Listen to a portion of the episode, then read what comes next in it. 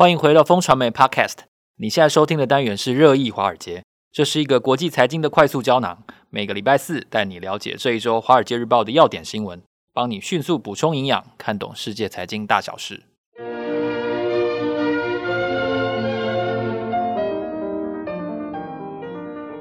早安，各位听众朋友，大家好。今天是二零二三年五月十一日，我是风传媒的财经副总编辑周启源。坐在我身边的是我们的好朋友志杰哥。嗨，大家好，我们是金牛帮帮忙导读电子报的共同作者。今天在这里为大家导读《华尔街日报》的重点要闻。首先，我们看到了哦，中国的五一长假呢，真的是报复性的旅游，出游的人数激增了百分之七十以上，然后支付宝的金流的金额呢也暴增了百分之七十哦，像这个相当一致哦，所以可见这个人数跟花钱的速度呢哦是成正比的，都创了新高。但是这是否意味着中国经济的底蕴真的是强劲复苏呢？这是我们探讨的第一个重点。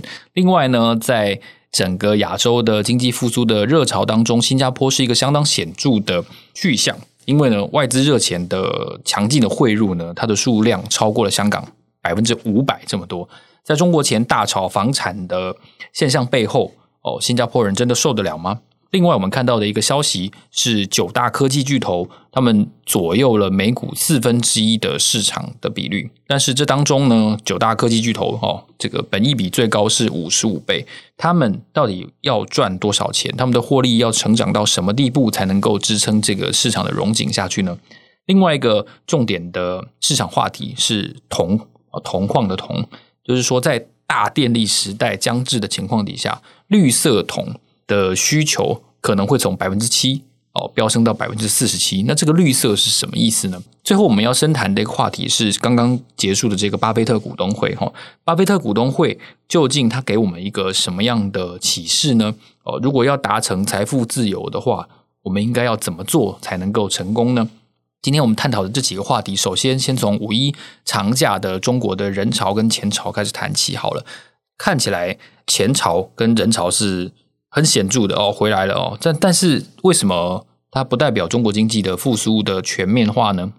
诶，我们其实看到很多新闻报道哈，看到今年中国的五一长假确实哇，人潮哪里都是人哦，感觉的非常非常热闹。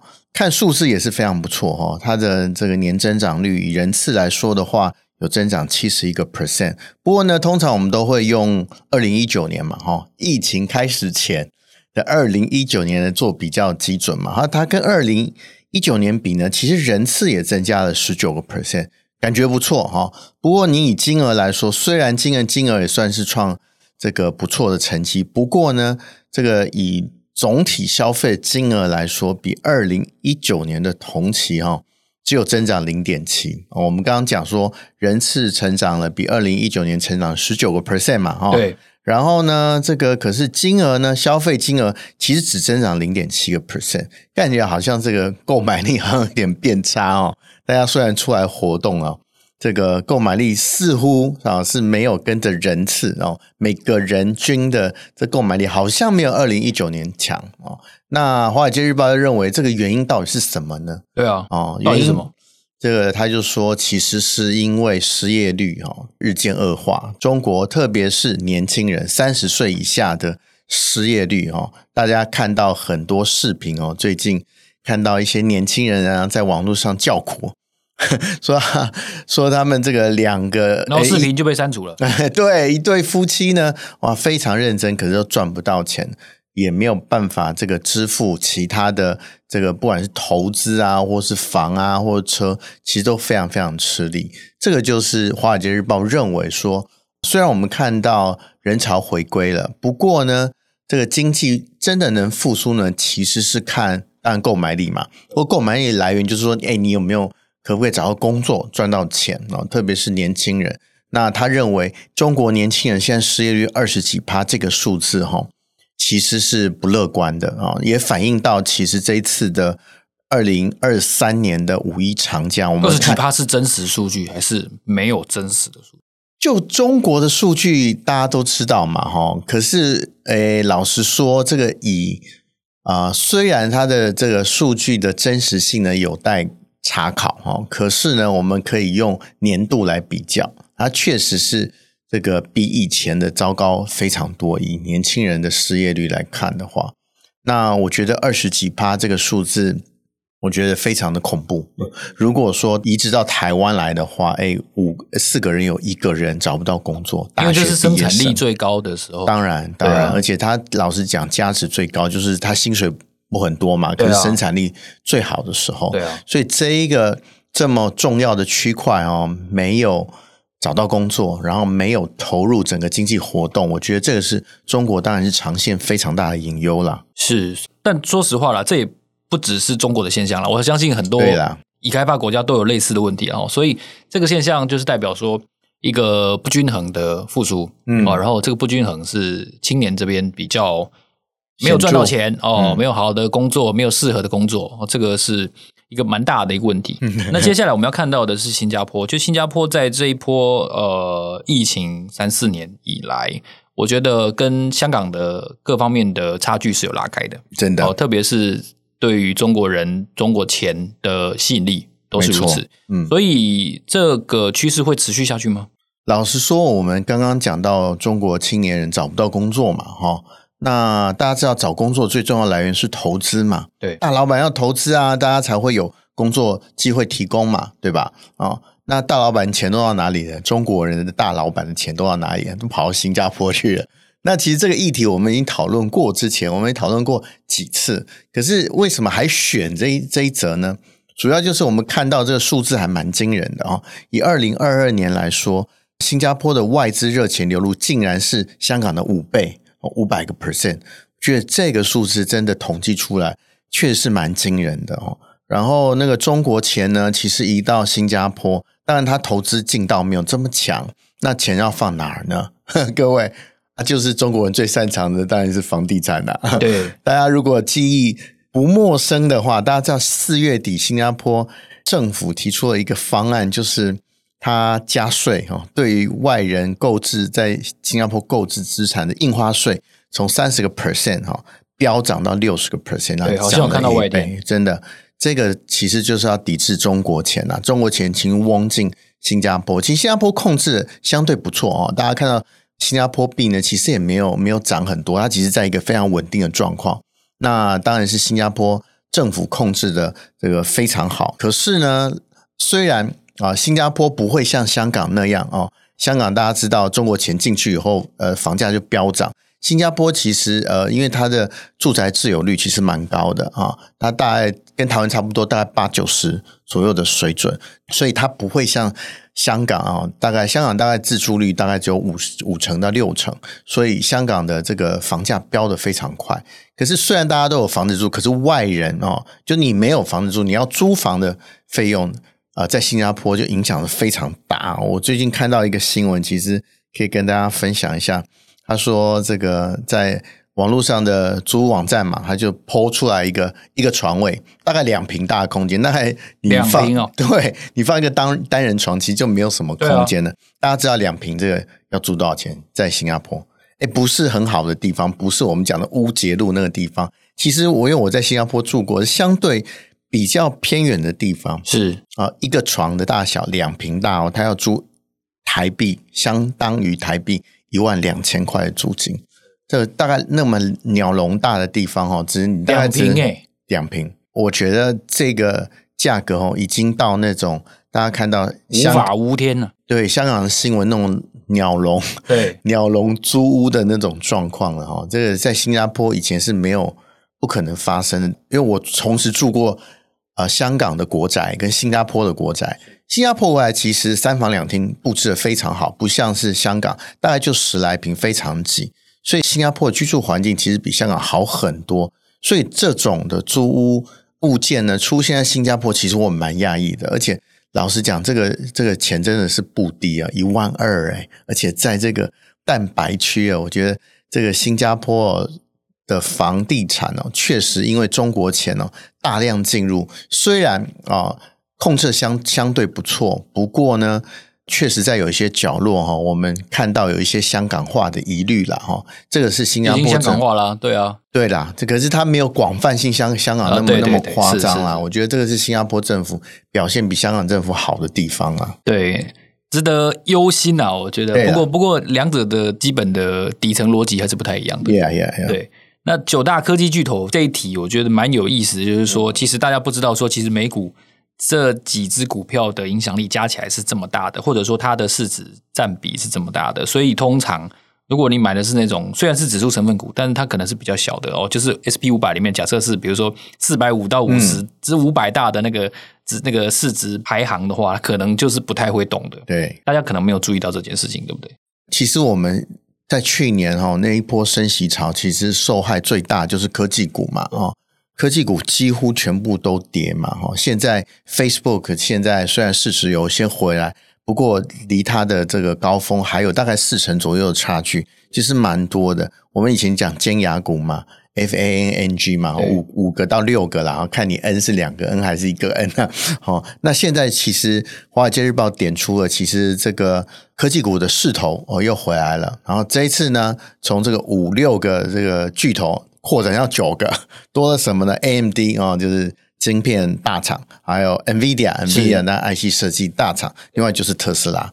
他说呢，这九个科技公司呢，其实它的市值呢在 S M P 五百的四分之一啊，代表说这个对于 S M P 五百的影响力非常非常大了哈。我们的加权指数大概台积电有两成吧，哦，台积电一家公司差不多差不多就差不多两成，所以他们加起来的力力道哈，跟台积电在台湾的这个影响力差不多了。所以大家当然看到哇。科技股的投资人看到啊，科技巨头回升了，当然是非常高兴。不过呢，它最大的隐忧不是这些几家公司，这些公司其实都不错。可是不错的公司不代表是好的投资标的，对，特别是他们的本益比都非常高。微软大概本益比在二十八，那特斯拉四十一倍，然后最夸张的是 NVIDIA，现在大概五十五倍。五十五倍呢，代表你未来五十五年呢，你要赚到现在的钱哦。你这样子，这个投资人的这个溢价成本才会回来哦。不是你讲这么白，我觉得大家会 会无法接受。对对，然后 S M P 现在的本益比平均大概十八倍左右，所以我们刚刚讲到这几个巨头呢，其实它的本益比都比这个平均高哦。就不要讲台湾了哈。那本益比这么高呢，它要怎么样让它的股价合逻辑呢？就下跌啊。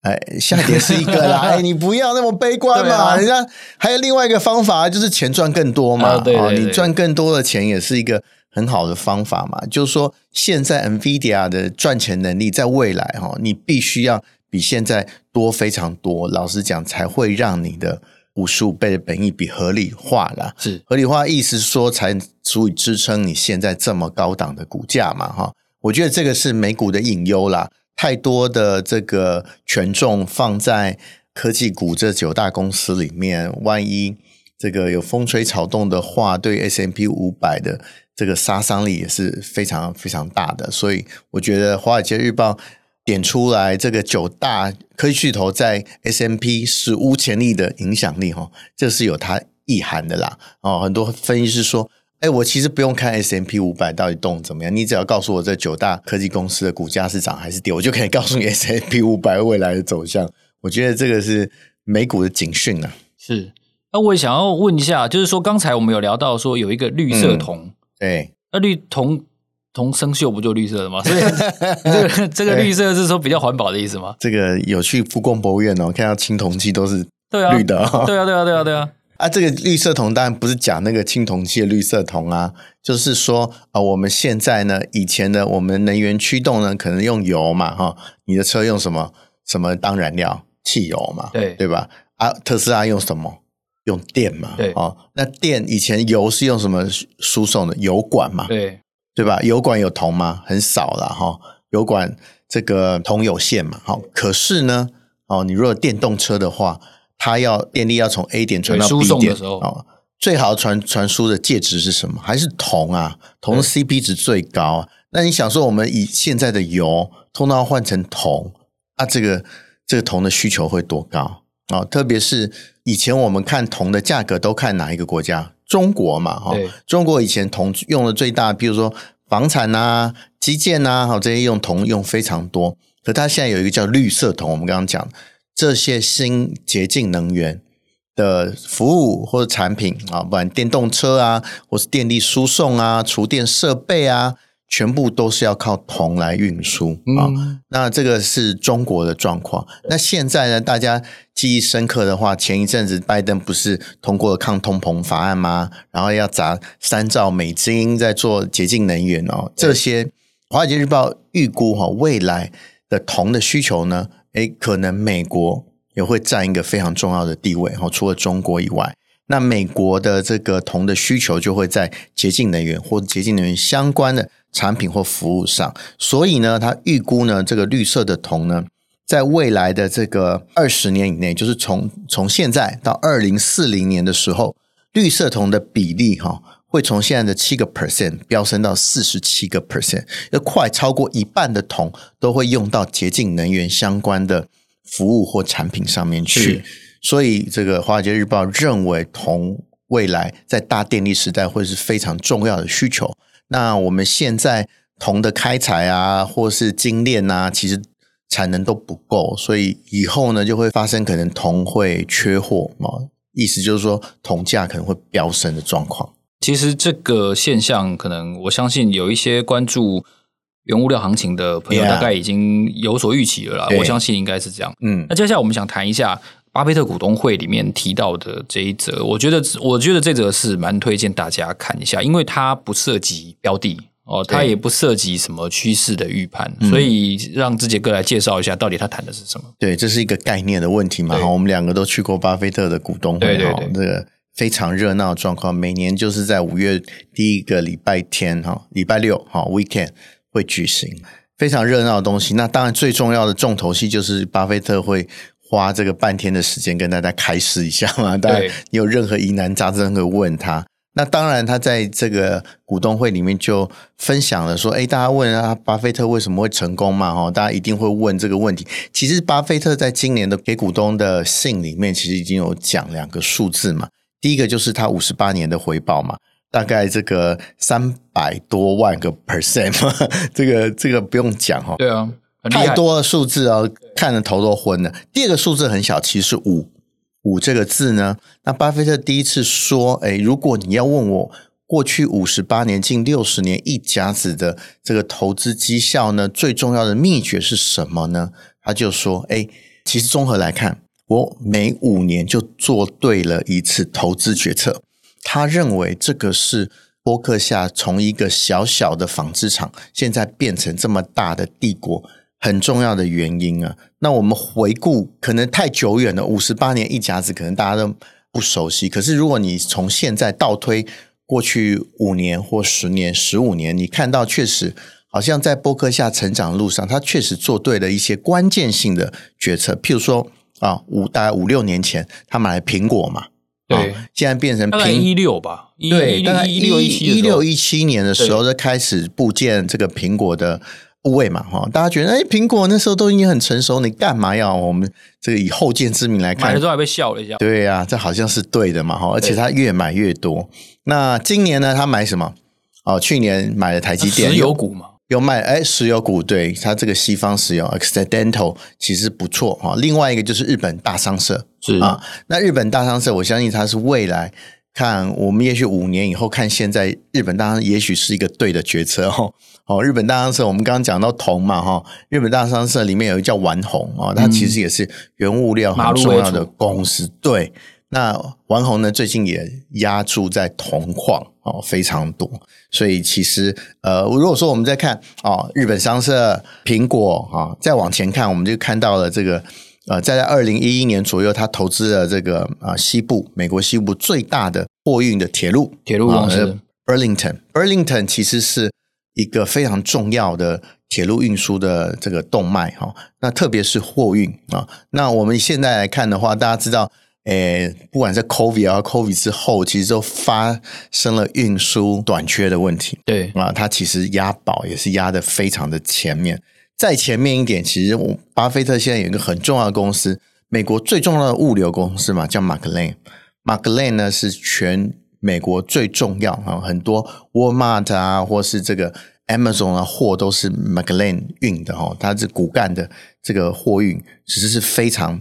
重要的一个货运公司，我们以现在往前推二十年来看，其实每五年确实好像巴菲特都有一个蛮重要的布局。以现在来看，其实还蛮准确。虽然它的报酬率没有比他的前二十年好，不过算是也可以打败大盘的这个投资标的。所以巴菲特就奉劝大家，如果呢你想要跟我一样的话呢，一个心态很重要哦。像他这么样长线而且价值投资人的话，如果哦你每五年就可以做对一次重要的投资决策的话，那你应该离这个财富自由的路就不远了。那你说，哎，那在五年中间我做错决定呢？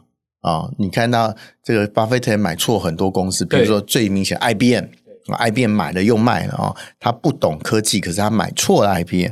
巴菲特就说：“哎，其实买错也是有贡献。”他说：“跟这个鲜花盛开一样，杂草凋零也是有意义的。”好，我觉得巴菲特其实还蛮有意思，就是说他会用一些很简单的譬喻，让我们理解说啊，这个投资路上的大道理啦。以这个啊波克下来说呢。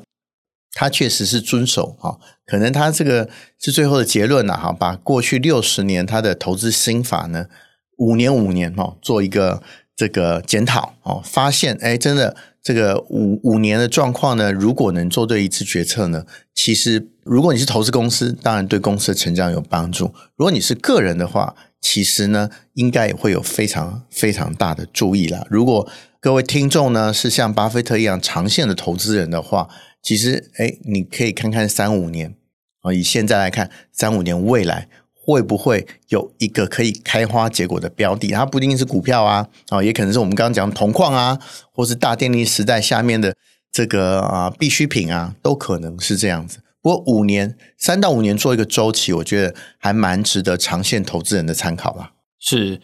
谢谢大家的收听，也谢谢之杰哥刚才对于巴菲特这个文章的解析哦。这里是热议华尔街的节目，下周四早上八点，我们会在这里继续为大家导读《华尔街日报》。